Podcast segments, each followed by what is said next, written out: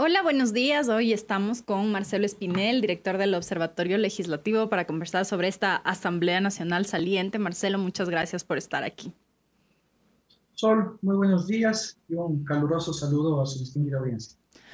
Marcelo, empecemos así como a grandes rasgos de esta evaluación de esta asamblea, además que empieza eh, con una mayoría de Alianza País eh, que imaginábamos en ese momento que iban a poner poder tomar la mayoría de decisiones sin, con quizá cuando se requiriera mayoría em, absoluta es, ¿no? La, la, que se requiere 91 votos hubiera tenido que negociar, pero como eran 70 y pico, más o menos estaba resuelto el asunto de eh, pasar las leyes que hubieran querido, si es que no hubiera ocurrido esta ruptura política al interior de Alianza País que fragmenta la Asamblea, luego viene la caída de José Serrano, que fue el presidente em, del legislativo. Pongo un poquito en contexto esto para que mm, recordar un poco lo que pasó.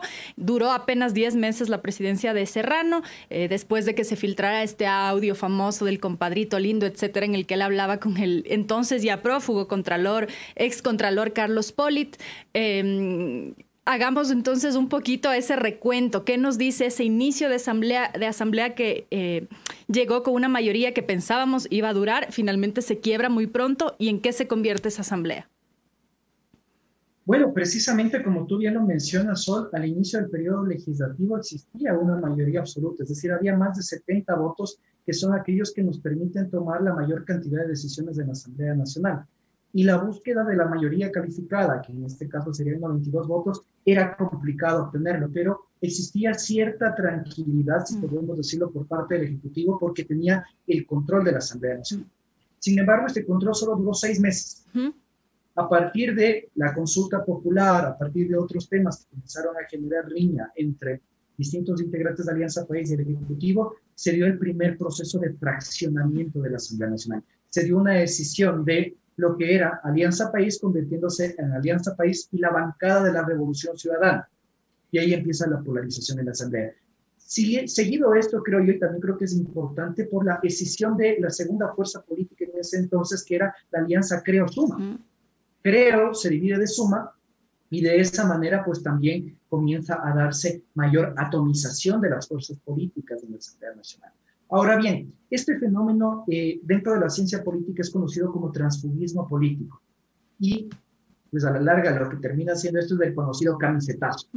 Asambleístas que son electos por una organización política, pero al momento del ejercicio de su cargo deciden optar por pasarse a otra organización política, declararse independientes o en su defecto son captados por otras instituciones del Estado a través de la designación de cargos. Estos son a la larga termina debilitando al cuerpo legislativo, termina debilitando la calidad democrática, porque el ciudadano vota, ya sea por el titular, no por el suplente, y vota por las propuestas de un partido político en específico, y al momento en el cual este asambleísta sale para ser independiente u otra organización política, esta calidad de representación disminuye, sin dejar de lado que la asamblea de esta manera también se vuelve mucho más proclive a la corrupción porque cuando determinado sector político o función de Estado necesita captar votos, busca los independientes. Es más fácil optar a un independiente que a toda una agrupación política. Eh, eh, hemos mencionado el, quiebre más evidente, que es el de Alianza País, pero también hubo un desgrane importante en Creo. Recuerdo que cuando empezó este desgrane, una de las primeras en irse fue Mae Montaño. Conversábamos con ella en una entrevista y ella decía, hacía una reflexión que siempre me regresa un poco a la cabeza, que es sobre la falta de solidez de los partidos políticos, ¿no? Los partidos que no trabajan en formación política al interior, eh, que un poco la gente aparece dentro de los partidos por un cargo específicamente en un momento súper coyuntural y finalmente después se van porque tampoco tienen mucha posibilidad de crecer. Muchos políticos reconocen que la, quizá la principal motivación para mucha gente ser parte de un partido político es justamente llegar a un cargo político, lo cual es legítimo. Em, ¿Cómo ves tú esta, este juego dual que se muestra en la Asamblea Nacional con el desgrane que tú bien mencionas, después tratar de captar independientes? Llego con Creo, ahorita mismo hay un asambleísta de Pachacuti que ya ha anunciado que se separa de Pachacuti sin siquiera haberse posesionado. Entonces, no sé si es que podemos analizar un poco este rol de los partidos políticos, eh, de la seriedad, de la solidez, de, la constancia de un programa que dure más allá de un periodo eh, de elecciones y que al momento de llegar a ganar no sea como, bueno, yo llegué por Pachacuti, yo llegué por Creo, ahora soy independiente. Sin duda que sí. Aquí nosotros vamos a tener una mejor calidad en la representación dentro de la Asamblea Nacional si concluyen dos factores. En primer lugar, partidos políticos sólidos, que tengan estructura, que tengan formación de cuadros, que tengan procesos de democracia interna eficientes y que sobre todo no sean partidos caudicistas. Porque si es que sobre, pesa más dentro de las decisiones del partido la decisión del caudillo y no la de sus miembros, tenemos problemas. Incluso yo incluiría un elemento adicional dentro de los partidos políticos, el financiamiento de la política. Si nosotros tenemos dentro del partido político un financiamiento irregular, ten la seguridad que el que será candidato asambleísta no va a ser quien fue militante, que fue parte de los procesos de formación, sino será quien puso dinero para la campaña a cambio de ser candidato. Yo recuerdo que el ex candidato presidencial, Pedro José Freire, comentaba esto, de cuánto costaba ser candidato a asambleísta y cuánto dinero se ofrecía para ser candidato asambleísta. El segundo elemento para poder mejorar la calidad de representación, y aquí no hay que dejar de lado, es el voto del ciudadano. En muchas ocasiones se dicen es que estos asambleístas no sirven para nada, es que son unos vagos, es que son un desastre. Hay que recordar quiénes eligen a los asambleístas. Son los mismos ciudadanos. Entonces, si queremos también mejorar esto, implica que se pueda realmente tener un voto informado y consciente, tratando de integrar con los mejores ecuatorianos a la que es llamada a ser la primera función del Estado. Así que hay que trabajar en esto que ha sido la deuda sol no de los últimos cinco años, no de los últimos diez años, ha sido una deuda de los últimos 200 años, diría yo, porque no creo que haya existido dentro de nuestra historia una alta representación, una representación de calidad dentro del Parlamento y siempre ha estado en duda la calidad y la fortaleza de nuestros partidos políticos. Justamente la representación, ¿no? Hablamos de una asamblea desgastada, desprestigiada, que tiene menos del 3% de confianza o credibilidad ya en estas últimas semanas. Ha habido asambleístas destituidos por sus propios compañeros. Eh, algunos procesos han sido acusados de ser viciados dentro de la propia asamblea para, llevar a cabo estos procesos de destitución. Asambleístas con denuncias penales, asambleístas detenidos. Eh, sin embargo, eh, allí sí hago una reflexión justo sobre lo que tú dices. ¿No es eso justamente una representación de lo que es la sociedad? Porque la gente dice estos son unos ladrones y tal, pero bueno, es corrupción a todo nivel, en la empresa pública y en la empresa privada. Quizá con la ventaja, entre comillas, de que en la empresa pública o en el sector público tienes más mecanismos de vigilancia que en el sector privado. Algún rato hablaba con un abogado del sector privado y decía, uy, si tú supieras todo lo que pasa en el sector privado, no te quejarías tanto de lo público, justamente por esta vigilancia. Entonces, desde los ciudadanos, qué se puede hacer o cómo los ciudadanos pueden tener una mirada más autocrítica, no solamente de señalar hacia lo mal que está en la Asamblea, sino de empezar a ver que estos espacios eh, de representación política son un espejo de lo que realmente es la sociedad. Cuando yo leo no nos merecemos esos políticos, yo digo, bueno, no sé, capaz que sí, porque realmente son electos por nosotros mismos, o si los ministros son puestos por un presidente que nosotros elegimos, son ministros sacados de la sociedad, no vienen de Marte, no vienen de Noruega, no vienen de Finlandia, son ministros que salen de un espacio académico, político, empresarial del Ecuador. Mira, yo creo que eh, coincido plenamente contigo, tengo que mencionarlo. Eh, yo creo que en primer lugar hay que tener en cuenta que eh, no debemos confundir a la institución con los integrantes.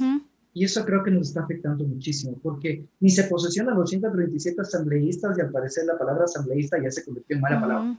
La institución ya está desprestigiada y eso es lo que se ha logrado desafortunadamente. Bien lo decía el asambleísta Fernando Calleja hace un par de días que desafortunadamente en un cuerpo colegiado por uno pagan todos. Si es que, por ejemplo, analizamos los datos de este periodo legislativo que culmina, tenemos 54 de 137 asambleístas que actualmente están siendo investigados o procesados por el cometimiento de actos de corrupción. Y eso sin duda que afecta la confianza que podemos tener los ciudadanos en el Parlamento.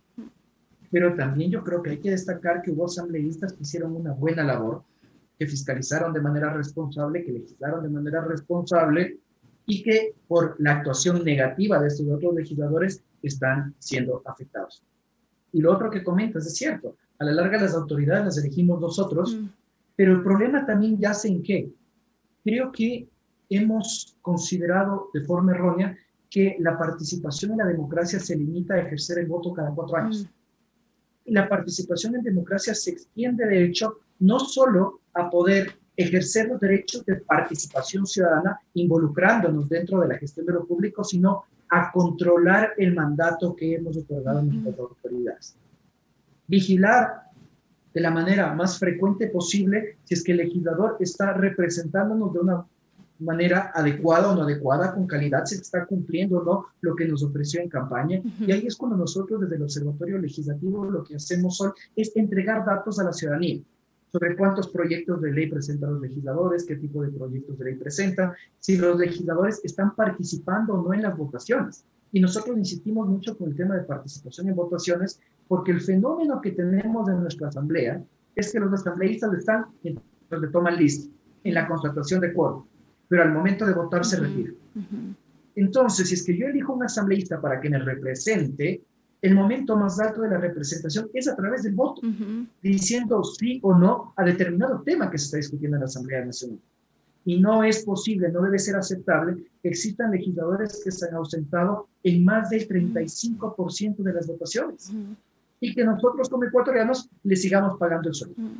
Justo estoy viendo el informe eh, del Observatorio Legislativo sobre las ausencias eh, y aquí veo que si no estoy mal, eh, hay ausencias, como tú bien mencionas, desde el 33%, hay tres legisladores con el 36, 31, 31, etc.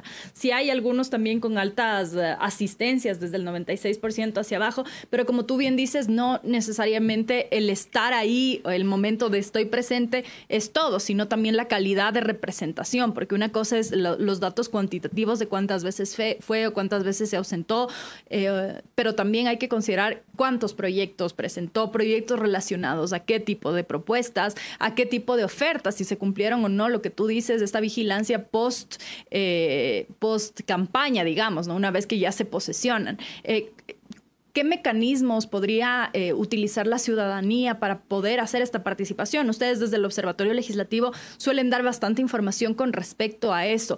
¿Cuál podría ser un mecanismo de mayor cercanía? Em, en algún momento alguien decía las casas legislativas que estaban en ciertas provincias deberían funcionar mejor porque no funcionan del todo bien, suelen estar abandonadas. Pocos legisladores van y tienen contacto con su gente, sobre todo los que fueron electos en sus provincias, en, provincias distintas, no son ni nacionales ni ni de representación em, eh, extranjera. Entonces, ¿qué mecanismos podrían tener para tener más cercanía con los ciudadanos y a su vez los ciudadanos cómo podrían mejorar esa vigilancia para que se cumpla lo ofrecido?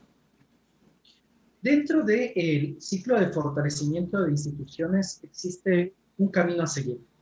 Para poder activar los derechos de participación ciudadana y control social es necesaria la transparencia. ¿Y por qué digo esto? Si es que la Asamblea Nacional no te cuenta lo que está haciendo, no te cuenta qué es lo que tiene planificado, difícilmente te vas a tú como ciudadano a poder involucrar en sus actividades. Si es que la Asamblea Nacional no te cuenta qué es lo que hacen o lo que no hacen los asambleístas, difícilmente vas a poder ejercer el control social. Yo creo que hay que ser también muy sensatos. A pesar de las críticas que puede tener esta Asamblea Nacional, es una de las más transparentes de la región. En el índice latinoamericano de transparencia legislativa que nosotros realizamos de forma bianual con otros 15 países de la región, Ecuador siempre es ubicado en los tres primeros lugares, porque sí se entrega una gran cantidad de información a la ciudadanía. Aquí hay que ver dos cosas. Si es que la información que se entrega a la ciudadanía se le está haciendo de forma amigable o no, y también si es que el ciudadano conoce de la existencia de esta información. Nosotros siempre hemos dicho, nuestra única fuente, o la fuente principal, perdón, de información para el Observatorio Legislativo es la página web de la Asamblea Nacional. Pero ten la seguridad que no es un trabajo fácil porque realmente es un shampoo la página web de la Asamblea Nacional. Entonces, pensemos en que primero la pelotita está en la cancha de la Asamblea Nacional aumentando la transparencia para que de esa manera los ciudadanos podamos ejercer derechos. Y la segunda te lo voy a dar de esta perspectiva que me pareció interesantísimo y que el análisis puede tener muchísimas aristas. La Asamblea Nacional en estos cuatro años aprobó un total de 76 leyes. Pero resulta que durante los tres primeros años, durante el trabajo presencial, aprobó 32 leyes y en el último año aprobó 44 leyes. Entonces, al parecer, los asambleístas son mucho más eficientes de su trabajo desde casa o únicamente hubo temor por parte de la administración de la legislatura en el sentido de que el número de aprobación de leyes era bajo y necesitaba mantenerse en el promedio de funciones legislativas anteriores.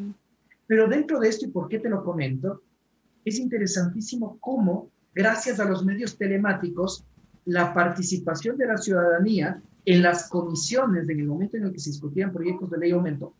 Por ejemplo, gracias a la virtualidad, en la discusión de la ley de protección de datos personales, más de 40 académicos de todo el mundo pudieron intervenir brindando apoyos. Algo que tal vez en la presencialidad habría sido mucho más complicado de obtenerlo y también habría generado el gasto de recursos de todos los ecuatorianos. Entonces, veamos en la tecnología cómo podemos encontrar las oportunidades para que el ciudadano ejerza control social, pueda participar dentro de la gestión de lo público, pero ojo, y aquí con esto culmino son teniendo en cuenta la brecha digital. Ecuador tiene una grande brecha digital que afecta la participación de la ciudadanía que tal vez no puede acceder a medios telemáticos y ahí es cuando se vuelven importantes las casas legislativas.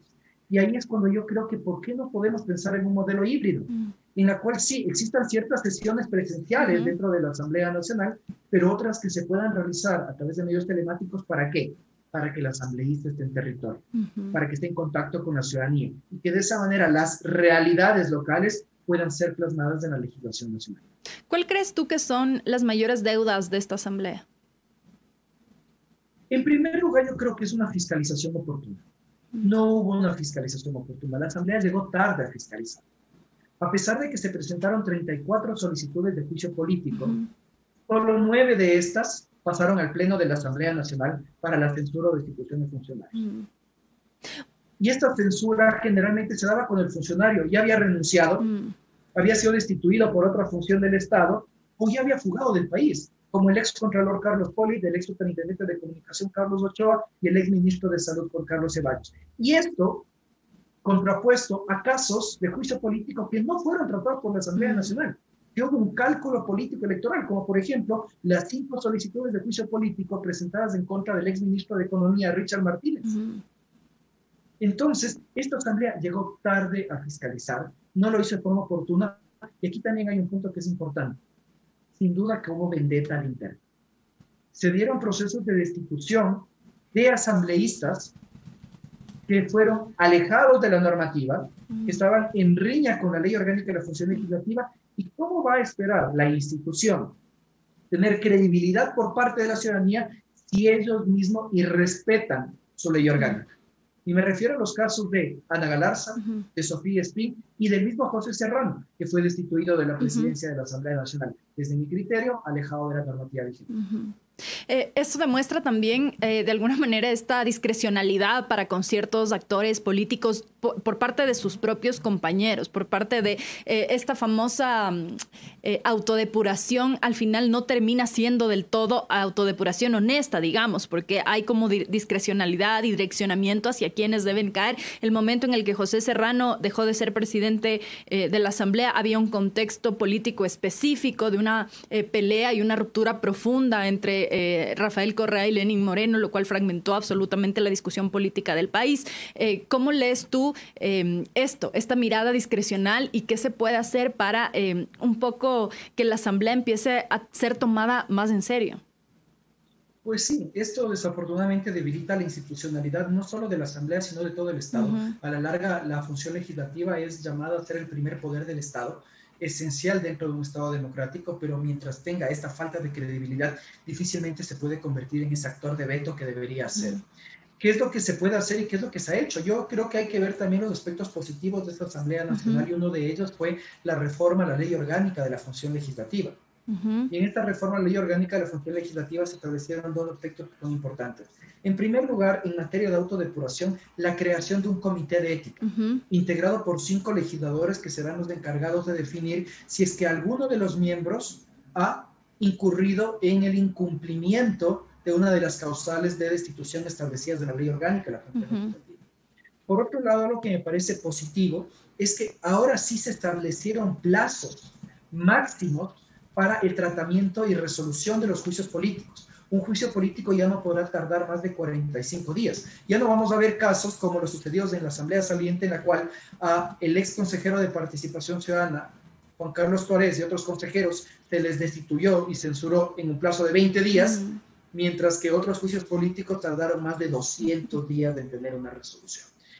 Ahora, también, pues, los juicios políticos tendrán que ser resueltos por el Pleno de la Asamblea Nacional, ya no por la Comisión y eso pues también permite que existen una mayor cantidad de perspectivas dentro de la resolución de un juicio político y no solo 12 o 13 miembros encargados de decidir si es que alguien merece ser censurado y destituido o no. Es decir, que los juicios políticos pasan del CAL directamente al Pleno.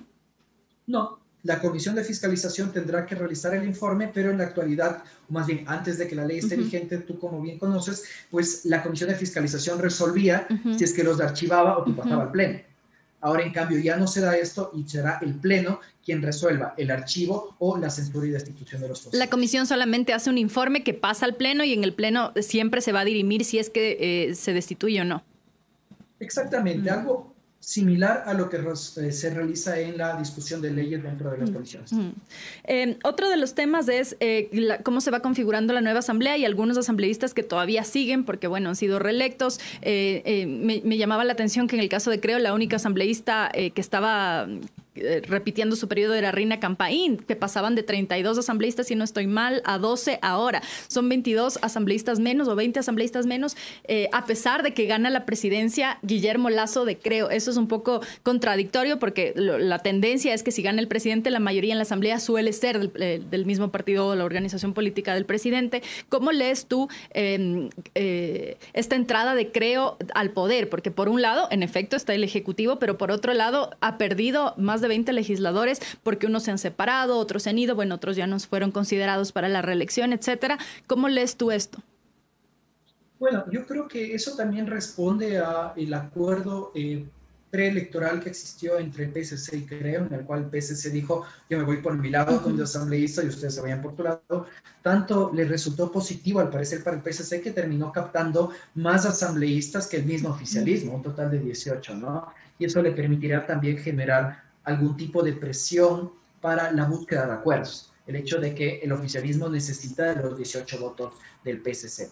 Ahora bien, yo creo que el oficialismo, el próximo gobierno la tiene complicada de cara a tratar de lograr consensos dentro de la Asamblea Nacional. Eh, también yo creo que más allá del número de asambleístas que tiene, en este caso creo, hay que ver la configuración ideológica de la Asamblea Nacional, que me parece interesantísimo, porque tenemos un movimiento conservador en materia de derechos y libertades y tal vez un poco más abierto en materia económica, entiendas el movimiento, creo, dentro del Ejecutivo, pero tenemos una asamblea en la cual más de 100 asambleístas están del centro hacia la izquierda. Entonces, ahí habrá que ver cómo las propuestas en materia económica que vengan desde el oficialismo puedan calar dentro del legislativo. Y ojo, las propuestas en materia de derechos y libertades de un corte más progresista no sean vetadas total o parcialmente por el Ejecutivo. Entonces, este juego de fuerzas creo que va a ser para los que nos gusta analizar el tema legislativo muy interesante, pero también creo que es necesario que los ciudadanos pongamos mucha atención a que esto va a promover la búsqueda de consensos, pero lo que necesitamos son, son consensos que se hagan sobre la mesa, que se lo realice de forma transparente que no estén marcados por el reparto de hospitales, por la entrega irregular de carnes de discapacidad, que a la larga terminan afectando a la Asamblea Nacional y su credibilidad. Esperemos que, al parecer, existe un acuerdo ya para la elección de autoridades el día de mañana y que este acuerdo no solo contenga quienes van a dirigir a la Asamblea Nacional en los siguientes años, sino saber cuál es la agenda legislativa, cuál es la agenda de fiscalización y que estas ambas agendas se las haga de forma responsable y con un sentido de país, porque a la larga la situación que estamos atravesando no es sencilla. Tenemos que tener en cuenta que hay que buscar la recuperación económica post pandemia, pero también la garantía adecuada de los derechos de salud y educación que se puso en evidencia que en el país, en el contexto de una crisis sanitaria, no es posible. la primera minoría, digamos, es UNES, con 48 asambleístas eh, electos. Eh, ellos aspiraban en algún momento a que Pierina Correa sea presidenta. Aquí en entrevista con Juan Carlos Lloret dijo que podían ellos cambiar el nombre y ceder, que no están emperrados en que sea Pierina Correa o cualquier otro, sino que están pretendiendo llegar a, una, eh, a un acuerdo con otros movimientos y más o menos en la misma línea han ido los, eh, los otros representantes del, social cristiano, del Partido Social Cristiano y también de Pachacuti, que son eh, quienes aspirarían a, hacer, a, tener, a poner al presidente en la Asamblea. ¿Cómo ves tú este juego de fuerzas al interior de la Asamblea? Em, justamente este, este golpe que fue para el correísmo, que, que su candidato que pensaban ellos en su narrativa iba a ganar en primera vuelta, no ganó ni siquiera en segunda y que tampoco tienen una mayoría uh, arrasadora en la Asamblea, como también anunciaban en campaña un poco en esta narrativa electoral. Bueno, sin duda estamos frente a una situación atípica, al menos en los últimos 12 años. Nosotros ya estábamos acostumbrados a que como todos los partidos políticos del oficialismo, o en este caso el, oficialismo Alianza País desde el 2008 para acá, tenía más de 70 votos, sabíamos que el que terminaba siendo electo como presidente o presidenta de la Asamblea Nacional era el asambleísta más votado. De esa manera tuvimos a El Cocho Cordero, a Gabriela Rivadeneira y a José Serrano.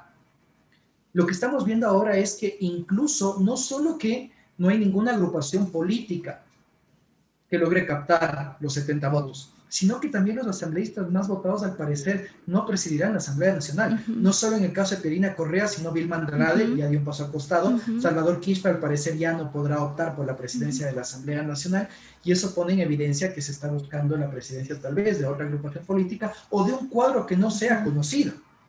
Y pues eh, Creo que eso también podría ser positivo para el país porque refleja la existencia de un consenso, de un acuerdo, pero eso hay que analizarlo con pinzas. Por otro lado, pues eh, ya de un análisis un poco más coyuntural, creo que la figura de Pierina Correa eh, termina generando mucha resistencia precisamente por su hermano, considerando que existen organizaciones políticas que de forma frontal han dicho que no eh, realizarían acuerdos con el correísmo y que es necesario más bien mantener esta fiscalización hacia lo realizado en ese gobierno. Y la imagen de Pierina Correa termina siendo a la larga interpretada como la imagen de su hermano. E, este, esto de, mm, decir no hacemos acuerdos con el correísmo o de exigir que no se hagan acuerdos con el eh, correísmo, ¿no es también una postura de alguna manera antidemocrática, considerando que el correísmo es una fuerza válida democrática, que a ti o a mí no me guste o a la gente, a los que opinan no les guste, no quiere decir que no hay un buen porcentaje de la gente que ha votado por esa eh, opción política, que cree en esa opción política, y el hecho de que haya una representación en la Asamblea no necesariamente significa que no va a haber una fiscalización hacia esa organización política, porque si no podríamos aplicar lo mismo para todo el mundo y decir, eh, si el presidente de la Asamblea viene del Partido Social Cristiano, entonces quiere decir que nadie va a fiscalizar a los social cristianos o a Creo o a cualquier otra eh, organización política que presida la Asamblea. Eso responde precisamente al sistema caudillista de partidos políticos que tenemos que confundimos al partido político con el mm. porque si no van a decir, no queremos ningún acuerdo con los febres corderistas, no queremos ningún acuerdo con los lacistas y no queremos un acuerdo con los corderistas. es una rara, porque cada una de las organizaciones políticas, independientemente de sus caudillos, tienen dos cosas, una ideología política y también representantes que no siempre van a estar alineados a su líder. Y eso creo que podemos mencionar en todas las bancadas. En el caso de UNES, yo debo destacar el rol de Pavel Muñoz, un asambleísta con el cual se ha podido demostrar que se puede dialogar y que tiene un alto conocimiento tanto de temas de gestión pública, así como también de temas legislativos. En el caso del PSC, Henry Cucalón, alguien con quien no podremos contar en su nuevo periodo legislativo que tuvo una excelente gestión.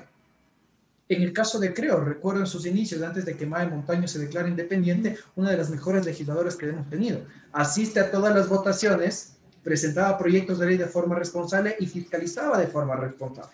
Entonces, creo que tenemos que salir de ese discurso, o los asambleístas, perdón, tienen que salir de ese discurso en el cual se diga no con los correístas, cuando realmente eso lo que hace es aumentar alargar este sistema caudillista de partidos políticos. Que ratos más que los propios asambleístas, al menos los asambleístas que ya han tenido periodos legislativos, creo que tienen mucho más claro que los propios seguidores de esos asambleístas o que los seguidores de, de ciertos personajes políticos públicos, que son más bien los que tienden a decir con ellos no, con ellos sí, porque en general cuando tú hablas con asambleístas y les preguntas hacer alianzas, incluso en el correísmo te dicen, claro, hay que hacer alianzas con todos y conversar con todos sin que eso necesariamente eh, signifique hacer algo que no sea correcto como tú dices, algo por debajo de la mesa, porque quizá allí la importancia es justamente transparentar los acuerdos, poner muy claros los puntos en qué consiste este acuerdo, porque si no, entonces, ¿cómo hubo un acuerdo entre Alianza País eh, de, Lenín Moreno y Creo?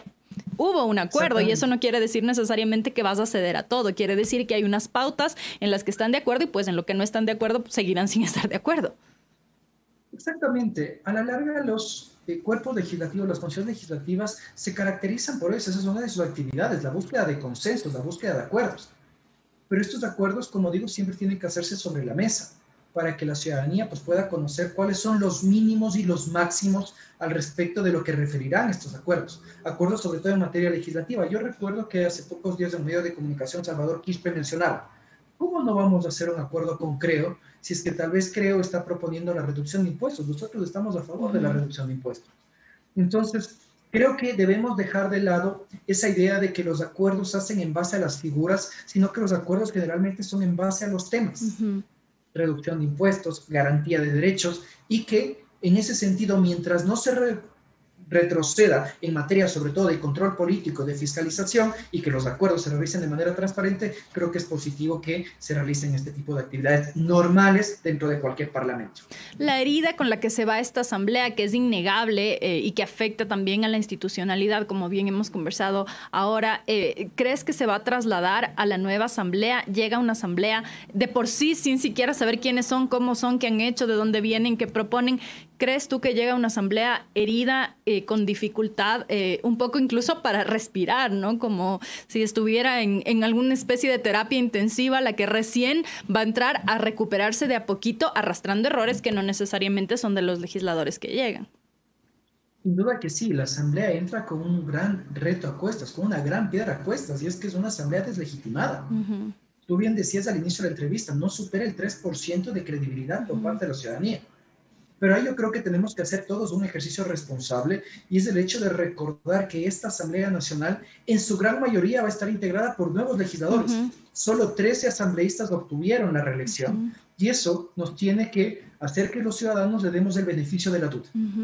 Que esperemos que no se cometan los mismos errores de la asamblea anterior, pero que también los asambleístas consideren que sin transparencia, sin fomento del control social y la participación ciudadana. Y sin la integración del ciudadano en los procesos de legislación, difícilmente van a poder lograr un mejor modelo de gestión, así como también promover una mayor aceptación y credibilidad por parte de la ciudadanía. Con esto ya voy cerrando, Marcelo. Ustedes desde, el Observatorio Legislativo suelen hacer algunos eh, pedidos de información para obtener cierta, o para transparentar cierta información sobre los legisladores que llegan. Nosotros hicimos perfiles en GK eh, que vamos a publicar eh, esta noche o mañana sobre los 15 asambleístas, porque somos un equipo pequeño y no se puede hacer sobre 137 perfiles, pero bueno, sobre los 15 que llegan en representación nacional eh, y ha sido bastante difícil incluso que ellos mismos te respondan a información. En el caso de un asambleísta en concreto, por ejemplo, que había sido em, legislador eh, suplente en los años 90 y cuando la reportera le llamó a preguntar de quién era suplente, se negó a decir de quién era suplente porque dijo que prefiere olvidar el pasado. Entonces, en ese contexto es un poco difícil confiar en alguien que ni siquiera quiere transparentar sobre su pasado político, sea quien sea, de quién haya sido suplente, porque hasta ahora no sabemos de quién ha sido suplente. Entonces, con este, este ejemplo que puede ser un poco, eh, para ilustrar un poco, eh, en cosas pequeñas, que son poco transparentes en cosas pequeñas, eh, ¿Qué, ¿Qué, es lo que el observatorio espera poder transparentar de cara a los ciudadanos sobre ese trabajo legislativo? Súper concreto. Yo espero que la Asamblea Nacional cumpla con lo que dicen los estándares internacionales. Hemos colocado en nuestra página web Deben transparentarse las observaciones a los proyectos de ley presentados por los legisladores. Debe transparentarse la constatación de quórum de las sesiones de la Asamblea Nacional para saber primero si están empezando puntuales o no las sesiones, porque incluso hay una sanción para cuando hay un retraso por parte de los asambleístas en el inicio de las sesiones. En tercer lugar, yo creo que es importante incluso solo que la Asamblea cumpla con la ley. ¿Y a qué me refiero? Que conteste las solicitudes basadas en la ley de transparencia que hemos presentado. Hace pocos meses le pedimos a la Asamblea Nacional que nos dé los expedientes completos de los juicios políticos, nos lo entregó diciendo que era mucha información y que no la tenía. Mm. Pedimos a la Asamblea Nacional que nos dé un listado de quienes solicitaron la palabra en el Pleno y a quién se le otorgó, porque ahí se puede evidenciar tal vez que un presidente de la Asamblea Nacional tiene cierta riña con algún legislador y no le quiere otorgar la palabra. Y aquí te dejo una primicia solo. Te invito a que visites hoy la página web de la Contraloría General del Estado. El día de ayer modificaron el módulo de declaraciones patrimoniales y resulta que ahora si quieres conocer la declaración patrimonial del funcionario público te piden nombres completos, número de cédula y correo electrónico. Cuidado con el manejo de esos datos personales del correo electrónico, pero más allá de eso, cuando haces esta solicitud, te llega a tu correo la declaración patrimonial juramentada junto con un correo prácticamente amenazante en el que tiene una marca de agua con tu IP con tus nombres completos y en el que se borran los nombres del funcionario, el inicio y el fin de la gestión, así como el cargo público que ejerció. Y únicamente te dicen patrimonio de 50 mil dólares. Ah, este es un gran retroceso en materia de transparencia que tiene que ser denunciado de inmediato y nosotros de Ciudadanía de Desarrollo interpondremos las acciones legales que sean necesarias porque no se puede no solo violentar la ley de transparencia, sino también la ley de declaraciones jurados que garantiza acceso a la información de la información contenida en esas declaraciones. Y Ahí te dejo la premisa. Y esto apenas pasó en estos días porque primero se, suspendió la posibilidad de buscar los informes, después ya rehabilitaron la página nueva y ahora lo que no se puede acceder o, o se accede parcialmente es al informe de declaración de bienes. Ayer por la tarde se modificó el módulo y nosotros desde la Fundación ya estamos eh, planificando todas las acciones pertinentes porque al parecer la, la, manzanita de la discordia, si lo podemos llamar así, no solo ha sido el ex contralor Celi, sino que la subcontralora, que ahora está de contralora, eh, pues subrogante, está tomando decisiones que sin duda están minando la transparencia y sobre todo este derecho al control social que tenemos todos los individuos. Eh, inaceptable, una vergüenza, porque como bien dices, eh, eso es un derecho ciudadano a saber que los informes y la, información transparentada de los legisladores y la gente por la que nosotros mismos votamos y está, esto está además estipulado en la ley. Qué vergüenza que las autoridades sigan teniendo este tipo de prácticas en distintos ámbitos y con distintas formas de intentar mermar el acceso a la información pública. Me parece vergonzoso. Y justo a pocos días de que una gran cantidad de funcionarios tengan que presentar su declaración patrimonial de culminación de funciones. Por supuesto, tendrían que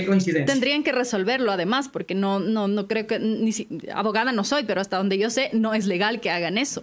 No, en lo absoluto. Por eso nosotros trataremos de iniciar de inmediato las acciones legales pertinentes porque no se puede retroceder en materia de transparencia. Eso es inaceptable. Mm, absolutamente. Muchísimas gracias, Marcelo, por estar aquí, por contarnos todo esto y por analizar esta asamblea saliente. Y bueno, vamos a ver con esperanza eh, la próxima asamblea y estaremos pendientes para poder volver a conversar sobre cómo van los primeros 100 días, por lo menos, eh, en esta evaluación y en este seguimiento que ustedes hacen constantemente desde el Observatorio Legislativo.